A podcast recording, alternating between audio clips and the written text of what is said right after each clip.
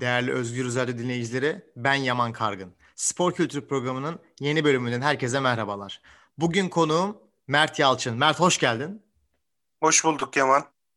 Mert bugün seninle senin branşın olan handbolu konuşacağız. Ve sen handbolu yakın zamanda bırakmış, emekli olmuş biri olarak senin Türkiye Süper Ligi'nde oynadığın seviyede oynayan bir sporcu olarak deneyimlerini konuşmak istiyorum. Çünkü gerçekten bu alanda handbol alanında Türkiye'de bilinirliği az bir sporda e, profesyonel bir sporcuyu bulmak her zaman kolay olmuyor. Bulmuşken de sorularım var sana. Öncelikle nasılsın? Nasıl gidiyor? Handbol bıraktıktan sonra handbolu özlüyor musun? Bununla başlamak istiyorum. Teşekkür ederim. İyiyim. E, handball tabii ki de özlüyorum. Çünkü handball e, küçük yaşlardan itibaren hep hayatımda olmuş bir spor. Handball'u özlüyorum diyebilirim. Mert sen ilkokul çağında handball oynamaya başladın. İlkokul takımı, ortaokul takımı, lise. Sonrasında üniversitede bir kulübe, kulüpte oynamaya başladın. Sonrasında transferler oldun. En son bırakmadan önce Süper Lig'de iki sene handball oynadın kaleci olarak. Öncelikle üniversitede ve lisedeki yaptığın antrenmanlar mı daha yoğundu yoksa profesyonel kulüpte yaptığın antrenmanlar mı daha yoğundu? Çünkü genelde şöyle bir şey oluyor insanlarda. Profesyonel takımların sporlarının daha yoğun olduğunu branşların ama aslında altyapının çok önemli olduğunu görüyoruz. Senin iki takımın antrenman oranını kıyasladığın zaman ne düşünüyorsun? Hangisi daha ağır bastı senin için, gelişimin için? Ya, tabii ki de Süper Lig takımında yaptığım antrenmanlar çok daha ağır bastı. Ee, ben daha öncesinde öyle bir e, sezon öncesi kampı geçirmemiştim. Mesela ilk defa Süper Lig'e çıktım. Ee, kampa girdik. 7 günde 21 antrenman yaptığımı biliyorum. Artık böyle kolum kaldıracak dermanım olmuyordu. Öyle söyleyebilirim. Belki şöyle başlamak lazım. Handball'un ne olduğunu biliyoruz. Hani spor olarak branş olarak herkes farkında elle oynanan bir spor olduğunu, e, bilinirliği de biraz az bir spor ne yazık ki. Sen bize biraz oyun kurallarından, oyunun nasıl geliştiğinden biraz bahsedebilir misin? Tabii ki de bahsederim. Sahada e, bir kaleci 6 oyuncu olmak üzere konumlanıyorsun. E, yeni gelen kurallar çerçevesinde hücumdayken kalecini çıkarıp 7 oyuncuyla da hücum edebilirsin. Değişme sınırı yok. İsteyen istediği an değişebilir. E, faal yapma sınırı yok. Haliyle çok sert bir spor. E, onun haricinde yedek kulübesinde de 9 kişi olabiliyor. Toplamda 16 kişi maça çıkabiliyorsun. Ben handball maçlarını izlediğim zaman oyunun parçası olan taktiksel faali görüyorum. Yani çok say- çok fazla faal yapılıyor. Oyun sürekli duruyor. Oyun durmasına rağmen oyun çok hızlı ilerleyen bir şey ama faal yapmak çok doğal ve hiçbir sporcu ona faal yapıldığı için rakibine sinirlenmiyor. Yani eğer çok böyle inanılmaz sert bir faal değilse. Faal yapmaya alışman kolay oldu mu? Yani sonuçta bir spor yapıyorsun ve faal yapmak oyunun parçası, sert oynamak oyunun parçası. Sen ne tür zorluklarla karşılaştın? Yani böyle bir faali nasıl yapılması gerektiği hakkında antrenman yapıyor musunuz? Tabii yapıyoruz. Ee, ben kaleci olduğum için tabii faalle çok işim olmuyor. Ama e, artık yani çok hem handbola başladıktan sonra hemen faal olayına alışıyorsun diyebilirim. Çünkü sen de yapıyorsun. Rakibin sana yaptığı zaman da bunu çok basit oyunun bir parçası olarak e, tanımlayabiliyorsun kendi içinde. Türkiye'de handbolun genel olarak bilinirliği çok az. Dünyada da çok bilinen bir spor değil ama İskandinav ülkelerine baktığımız zaman ve Almanya'da handbolun bilinirliği daha fazla. Türkiye'de handbolun bilinmemesinin en büyük sebeplerini ne olarak görüyorsun? Handbol camiasının içinde olanlar Fenerbahçe ve Galatasaray'ın lige girmemesinden dolayı olduklarını düşünüyorlar. Ama ben e, şahsen bu şekilde düşünmüyorum. Avrupa'ya da baktığımız zaman, handbolun geliştiği ülkelere baktığımız zaman küçük e, yerel şehirlerden geldiğini görüyoruz. Mesela e, Danimarka'da ya da İsveç'te, İsviçre'de, Almanya'da çok başarılı handbol kulüplerinin çok küçük kasaba takımları olduklarını görüyoruz. Yani mesela bir e, İstanbul'dan ya da Ankara'dan büyük bir handbol takımı çıkmasının kolay olabildiğini düşünmüyorum ben. Ama yerel bir e, kasaba ya da bir ilçenin çok iyi bir handbol takımı olabilir. Çünkü bütün ilçe onu destekleyebilir. İlçenin her şeyi olabilir o takım. Ama Ankara'da e, bir handbol takımı Ankara'nın her şeyi hiçbir zaman olamaz. Çünkü süper, e, futbol ligi var, basketbol takımları var. Ona gelene kadar yani çok daha fazla şey var ve Türk halkı çok spora da düşkün değil yani. Nüfusu orantısında söylüyorum bunu.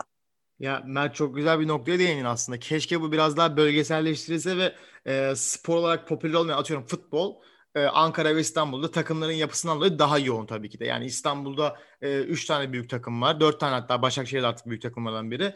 Ankara'nın bir futbol kültürü var. Ama şimdi mesela yani bisiklette örnek verelim. Mesela Konya'ya bisiklet pisti yapıldı. Bütün bisikletçiler Konya'dan çıkıyor şu anda. Aynen. Kayak pisti Erzurum'a yapıldı. Şu an kayak ve e, buz pateninde Erzurum'dan bir sporcu yetişiyor. Keşke handbolda da dediğin gibi belediyeler özellikle bunun üzerine yoğunlaşsa ve takımlar kurulsa ama zannediyorum ki sponsorluk sıkıntıları var. Evet sponsorluk sıkıntıları var. Bazen belediyeler bu işe giriyorlar. Benim ilk oynadığım Süper Lig'deki takım da Merzifon Belediyesi'ydi. Tam aslında bu işe dediğim olaya elverişliydi. Çok küçük bir ilçe ama e, spora çok yatkınlar. Amatör futbol takımları da var. Onların maçları da full çekiyordu. Bizim maçlarımıza da seyirci geliyordu. Ama onlar da e, meclisten ödeneklerini alamadıkları için zamanında spor, sporcularına maaş ödeyemiyorlar. Maaş ödeyemedikleri zamanında sporcular ertesi sene terk ettikleri için sürdürülebilirliği kalmıyor bu işin. Evet yani peki sporcular bu durumda mağdur mu oluyor? Yani sporcunun parası mı ödenmiyor yoksa takım mı mağdur ediliyor? Yani eğer kulüp iyi niyetli bir kulüpse 3 ay sonra 5 ay sonra neyse paralarını ödeyebiliyorlar. Ama çok kötü niyetli kulüpler de var. Ben mesela son oynadığım kulüpten 5 yıl geçti. Hala paramı alamadım. Hala avukatlığım, dava süreci işliyor. Bir sene boyunca hiç maaş almadan oynadım ben. E, sen bir sene boyunca Süper Lig'de yani iddiada olan bir takımla insanların evet. bunun üzerine iddia oynadığı bir takımla bir yıl boyunca handball oynadın ve paranı alamadın 5 yıl sonra hala. Tabii sırf ben değil o takımdaki hiç kimse alamadı. Ve şöyle düşün Yaman ben Ankara'da yaşıyorum. Ailem Ankara'da. Yani çok şükür e, kafamı sokabileceğim bir evim, karnımı doyurabileceğim bir mutfağım var. Ama yurt dışından gelen sporcular gazları ödenmemiş bir şekilde bir evde kalıyorlar. Yemekleri yok, paraları yok. O şekilde antrenmana, maça çıkıyorlar. Evet, gerçekten. Bu zorlukları var bu sporun maalesef. Evet ya bu e, çok üzücü bunu duymak. Ben handball oynadım lisedeyken. Tabii ben lisede de oynadım. Bıraktım. Yetenekli bir handbolcu değildim ama Süper Lig seviyesinde böyle şeyleri duymak gerçekten üzücü. Çünkü sonuçta bu işin içinde bir yatırım var. Peki iddianın iddia futbola ciddi bir katkısı var. Handball nasıl bir katkısı vardı? Yani siz mağlubiyet, galibiyet başına mı ücretlendiriliyordunuz? Ee, nasıl işliyordu o? Yani iddia e, handball'un her şeyi diyebilirim.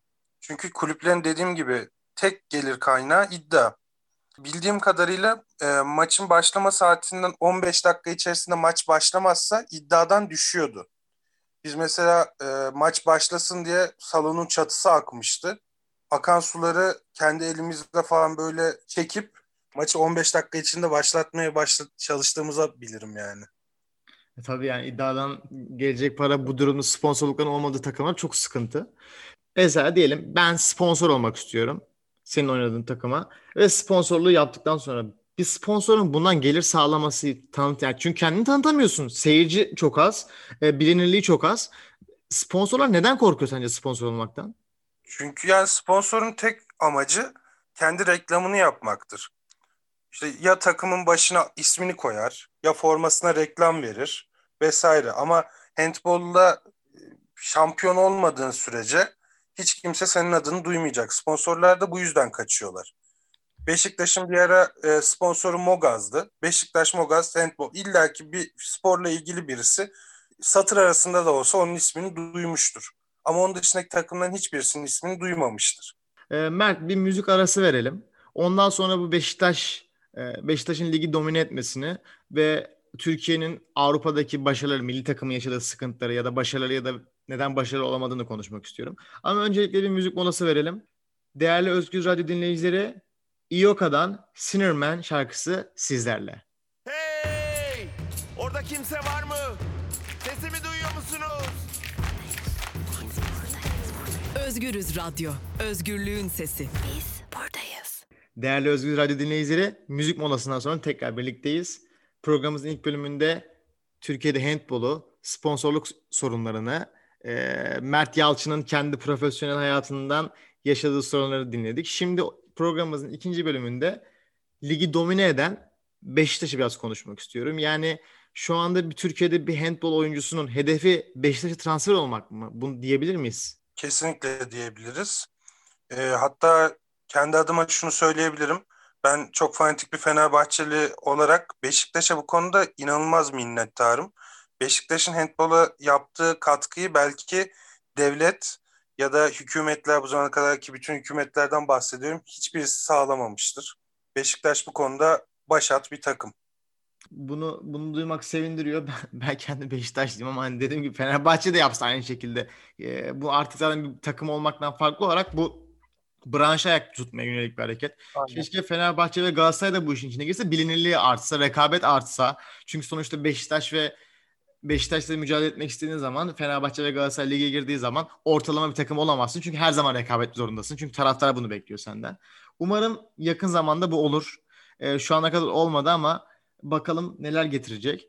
Peki şimdi Türkiye milli takımına görüyoruz. Ee, Türkiye milli takımındaki sporcuların çoğunluğu Beşiktaş'tan mı? Son yıllarda bu birazcık değişti. Çünkü Beşiktaş çok fazla yabancı oyuncu getirmeye başladı. Çok kaliteli ve iyi yabancı oyuncular getirdikleri için iyi ve kaliteli Türk sporcular da diğer takımlara serpiştirildi diyebilirim. O zaman milli takımın e, Beşiktaş egemenliği yok. Diğer takımlar ama genel olarak Beşiktaş altyapısından çıkan sporcular mı diyelim o zaman? Evet. Bun, yani Beşiktaş altyapısından gelen sporcular da var ama e, daha çok milli takımın milli takım yükünü e, diğer altyapılar üstleniyor diyebilirim.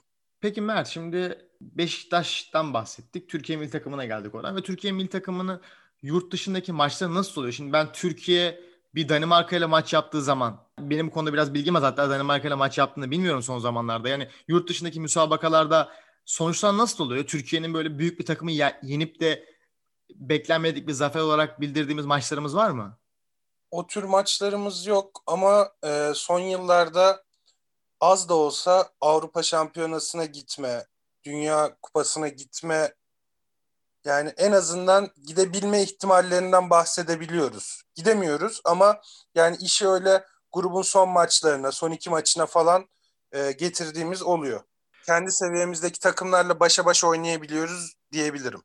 Peki Mert, e, şimdi bir branşı diğer bir branşla kıyaslayarak örnek vermek doğru değil ama ben mesela Fransa'daki Paris Saint Germain takımının çok iyi olduğunu biliyorum handbolda. Bu Paris Saint Germain'le Türkiye'den ortalama seviye bir takım maç yaptığı zaman aynı futboldaki durum var mı? Yani Türkiye'deki orta lig seviyesindeki bir takım Fransa'daki futbol Paris Saint Germain takımıyla maç yapsa çok ciddi bir klas farkı var. Handbolda da böyle bir klas farkı var mı? Yani bence maçın 5. dakikasında iki takım da maçı bırakır. Daha yani futboldan daha fazla bir fark var. Çok, çok daha fazla hem de. Ya zaten Beşiktaş'ta bile Türkiye Ligi'ndeki ortalama bir takım Beşiktaş'la oynarken bile bu fark ortaya çıkıyor. 10 farklar, 15 farklarla bitiyor. Ki handbolda 10-15 fark çok ciddi bir fark. Çünkü golün çok fazla, çok sık gol atabilecek bir maç. Evet. Gerçekten e, şaşırtıcı. Peki sence dünyada şu anda biraz dünya handbolundan konuşursak en iyi ülke hangisi? Bu işte gerçekten en iyi ülke demeyeyim de en iyi rekabet eden ülkeler hangisi? Bana göre Danimarka başta geliyor. Ee, İskandinav ülkelerinin hemen hemen hepsini sayabilirim. Onun haricinde Almanya ve Fransa çok ciddi atılım yaptılar son yıllarda. Ee, Katar'ın para merkezli de olsa bir yatırımı oldu. İyi oyuncuları Katar vatandaşı yapıp Dünya Kupası'na katıldılar. Nispeten başarılı sayılabilecek sonuçlar da aldılar. Sürpriz olarak Katar, diğerleri de favorilerim diyebilirim. Mert sana e, programımızın yavaş yavaş sonuna gelirken sana iki tane sorum var programımızı bitirmeden önce. İlk sorum Türkiye Süper Ligi'ne baktığımız zaman Beşiktaş baş çekiyor ama gene de bir rekabet var. Gene işin içine biraz para var. E, doping testleri oluyor muydu maçlardan önce veya maçlardan sonra? Şöyle ben e, Süper Lig'de iki sene oynadım. Bu iki sene içerisinde bir kere şahit oldum. Onda da şöyle oldu. Maç bittikten sonra o sırada kura çekmişler biz maçı oynarken. Kurada her takımdan iki tane oyuncuyu çekmişler. O iki oyuncuyu maçtan sonra hemen doping testini aldılar. Ama yani e, sıklık çok fazla değil. İki senede benim takıma bir kere uygulandı öyle söyleyeyim. Mert programımızı bitirmeden önce son bir sorum var. Sence Türkiye federasyon olarak, Handball Federasyonu veya yani hükümet olarak da bahsedebiliriz bundan. Handball'a desteği yapmıyor mu yoksa imkanları mı bu? Hükümet olarak bilmiyorum ama son yıllarda e, her alanda Türkiye'den iyi kötü sporcu çıkmaya başladı. Jimnastikte bile dünya şampiyonu olan sporcumuz çıktı. Yüzme de, yüzme gelişiyor vesaire vesaire. Yani Türkiye'de her alanda bu kadar sporcu çıkarken handbolda çıkmamasının başka nedenleri var bence. Handbolda çok e, amiyane tabirle söyleyeyim çok kokuşmuş bir düzen var. Hiçbir hiçbir insan parası ödenmiyor. E, şike olayları oluyor. İnsanlar sadece amatör ruhla yapıyorlar vesaire vesaire. Bunları istersen daha detaylandırabilirim. Mert ben çok ilgimi çekti. Şimdi şikeden bahsettin. Yani şike diye bir şey söz konusu mu Süper Lig seviyesinde? Yani şöyle ilk sene yaşadığım bir olayı anlatayım. Bir de ikinci sene yaşadığım bir olayı anlatayım. Tabii lütfen. Ee, ilk sene ben Süper Lig'e girdiğimde şöyle bir muhabbet herkesin içinde dolanıyordu. Hakemler iki senedir federasyondan paralarını alamamışlar. İki sene boyunca maaş almıyor, almamışlar. Ve o sene bizim şahsi, şahsen kendi takımımızın 9 tane maçı berabere bitti. Zaten ligde 12 takım var. Toplamda yaptığım maç sayısı 22. 22 maçın 8'inin berabere bitmesi yani mucizevi bir şey. Kulislerde şöyle şeyler dolanıyordu. Hakemler paralarını alamıyorlar. Maçı bir şekilde beraberliğe bağlayıp ondan da yasa dışı bahis oynayıp kendileri para kazanıyorlar gibi şeyler dolanıyordu. O senenin e, sonuçlarına bakılırsa sırf biz değil her takımın en az 6-7 maçı berabere bittiği görülüyor.